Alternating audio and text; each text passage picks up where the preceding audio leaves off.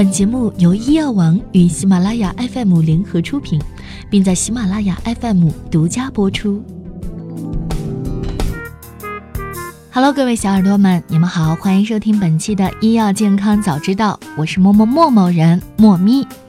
有过脱发经历或者此刻正备受脱发困扰的人，一说到脱发这两个字眼，一把辛酸泪就涌了上来。脱发还有救吗？当然，答案是肯定的。今天一开始就要给大家划重点，大家一定要重视脱发问题。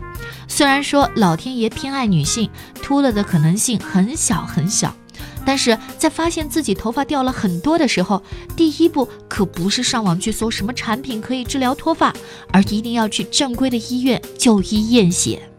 头发问题可以侧面反映很多身体器官的健康程度，在保证指标正常的情况下，可以慢慢调整改善。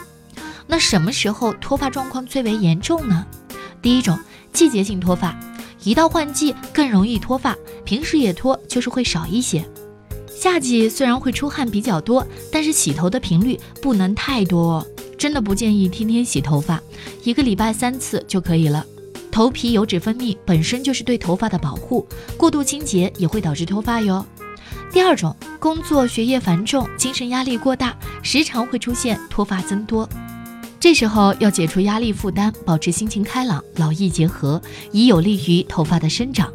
应注重头发的护理，头发应该经常梳理，避免用碱性强的洗发水洗头，最好选用对头皮和头发无刺激的中性或是弱酸性洗发水。现在市面上也有很多无硅油的洗发水，大家选用的时候可以多注意哦。第三种，脂溢性脱发，表现为头皮油腻发亮，呈涂油状。有大量灰白色糠皮状头屑，头发干燥，缺乏光泽，瘙痒较重。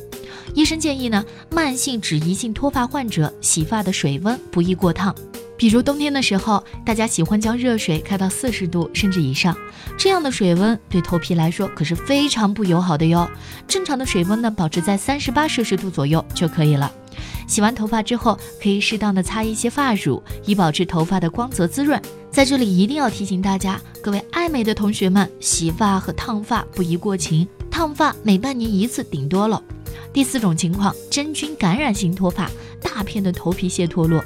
这种情况呢，医生建议大家应去除感染病灶和纠正内分泌功能失调，生活作息应规律，睡眠充足，减少心理压力等等。特别注意要忌高热量或刺激性食物。好啦，那各种情况呢都给大家一一介绍过了。最后呢，要再给大家总结一下。首先，第一点，不要熬夜啊，宝贝们。第二点，要忌口，忌辛辣，忌油腻，少吃刺激性的食物。第三点，保持心情愉悦。产后啊，考研啊，学习啊，工作啊啥的，都不要给自己太大的压力。做人嘛，开心最重要啦。第四点，如果真的脱发严重，从科学的角度上来说，吃一些大家都知道的黑色的谷物，其实是没有什么太大的作用的了，还是要去医院就医哦。好啦，今天的内容呢也就到这里了。有什么不明白的问题，也可以在留言区评论，我们都会咨询专业的医生来回答的。希望各位小耳朵们持续关注我们的栏目，也欢迎大家参与到我们每周的直播答题互动，获取更多的健康知识，同时还可以领取奖品哦。